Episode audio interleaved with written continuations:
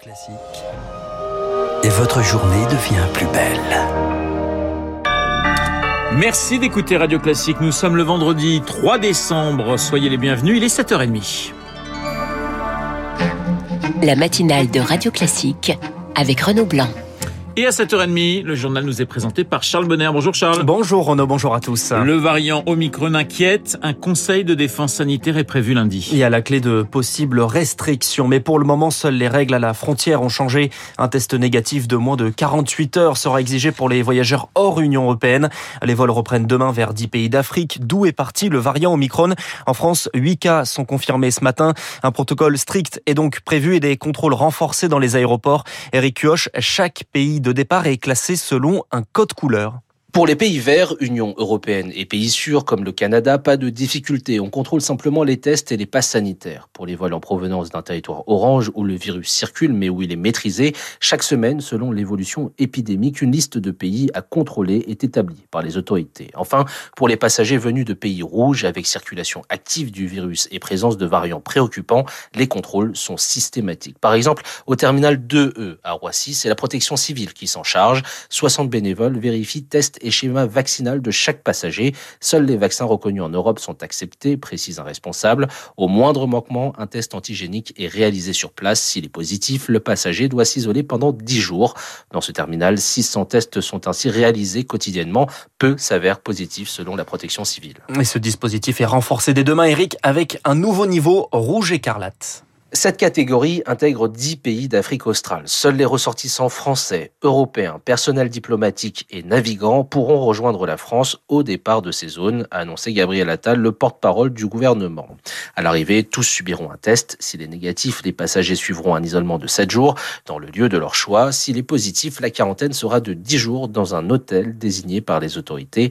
Un isolement surveillé. S'il n'est pas respecté, les contrevenants risquent 1500 euros d'amende. Les précisions d'Éric En Allemagne, les non-vaccinés privés de restaurants, de bars, de cafés, interdits d'entrer dans les commerces non alimentaires, les lieux de culture et de loisirs. Les députés vont se prononcer sur l'obligation vaccinale pour une entrée en vigueur en février ou en mars. Mesure annoncée à l'issue d'une réunion présidée par Angela Merkel qui assistait dans la foulée à une cérémonie militaire d'adieu une semaine avant son départ de la chancellerie. En France aussi, le Covid reprend ses droits en cette fin d'année. Et nous contraint à sacrifier les moments de convivialité, les pots de fin d'année en entreprise et les réceptions. Notre morale empathie, bien sûr, tout comme l'activité des traiteurs. Les professionnels du secteur déplorent l'annulation de 500 réceptions en moins d'une semaine, soit une perte de chiffre d'affaires d'au moins 7 millions d'euros. Les traiteurs réclament le retour du quoi qu'il en coûte pour faire face à ce nouveau coup dur, Émilie Vallès. Décembre devait être un mois bien rempli avec de nombreux événements festifs, mais le groupe Prium Baker doit faire une croix sur 30% de ses prestations.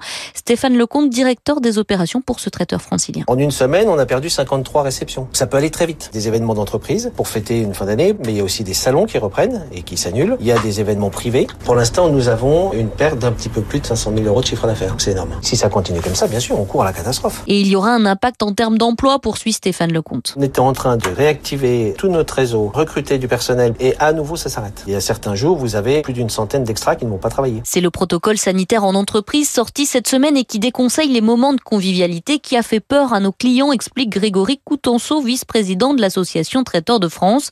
L'État doit en assumer les conséquences financières. On dit aux chefs d'entreprise, bah, vous prenez le risque, la responsabilité de créer un cluster et de contaminer, donc on vous déconseille. Dont acte. Je peux bien comprendre la situation, mais il faut que le gouvernement aille jusqu'au bout de sa démarche, que l'ensemble des mesures soit remise en œuvre pour protéger la profession. On a bien peur que ça puisse être fatal pour un grand nombre d'entre nous. Autre effet, depuis une semaine, ce professionnel n'enregistre plus de demandes de devis ou de réservation. Émilie Vallès.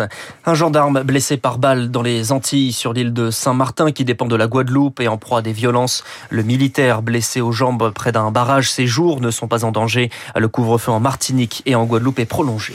Pratiquement 7h34 sur Radio Classique, c'est l'autre titre de l'actualité. Charles, les militants, les des Républicains de nouveau appelés à voter. Le premier tour à peine terminé, on retourne aux urnes virtuelles dans une demi-heure. Une finale inattendue entre Éric Ciotti et Valérie Pécresse. La présidente d'Île-de-France part avec un avantage. Elle est soutenue par tous les éliminés, mais l'issue finale pourrait s'avérer tout aussi imprévisible que le premier tour selon le politologue Benjamin Morel.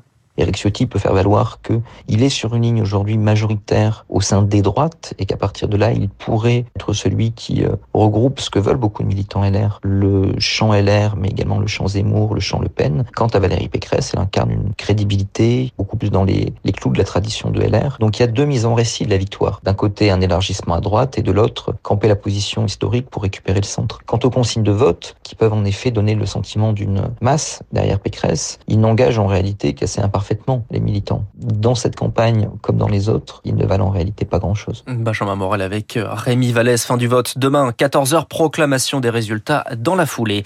Il est l'un des visages du premier confinement. Didier Raoult, accusé par ses pairs d'avoir promu l'hydroxychloroquine sans données scientifiques établies à la chambre disciplinaire de l'ordre des médecins, rend sa décision aujourd'hui, euh, pouvant aller jusqu'à une radiation du professeur marseillais. Charles-Emmanuel Macron espère boucler de gros contrats aujourd'hui. Le président est en voyage dans le Golfe arabique. Première étape aux Émirats arabes unis, à Dubaï. Des achats de Rafale sont attendus. En fin de journée, Emmanuel Macron se rend au Qatar, puis demain en Arabie saoudite. Non, c'est non. La majorité à l'Assemblée nationale refuse pour la troisième fois l'individualisation de l'allocation adulte handicapé. L'opposition réclame que l'AAH, c'est son acronyme, soit calculé sans prise en compte des revenus du conjoint. La majorité dénonce une manœuvre politique. Un moment de solidarité, la 35e édition du Téléthon s'ouvre aujourd'hui. Se tient jusqu'à demain l'habituel marathon télé et le retour des animations dans les rues. Le Téléthon espère dépasser les 77 millions d'euros récoltés l'an passé pour financer la recherche sur les maladies rares. Des dons qui ont permis de changer la vie de Jules, 5 ans, traité par thérapie génique, Wilfried, son papa. On nous a annoncé que Jules était atteint de euh, myopathie myotubulaire, que euh, la moyenne de vie euh, c'était un an, donc ils ont un appareil pour respirer 24 heures sur 24. Nous on s'est dit bah que c'était pas possible de s'arrêter à ça. Il a eu une, une injection qui lui a changé la vie. Hein.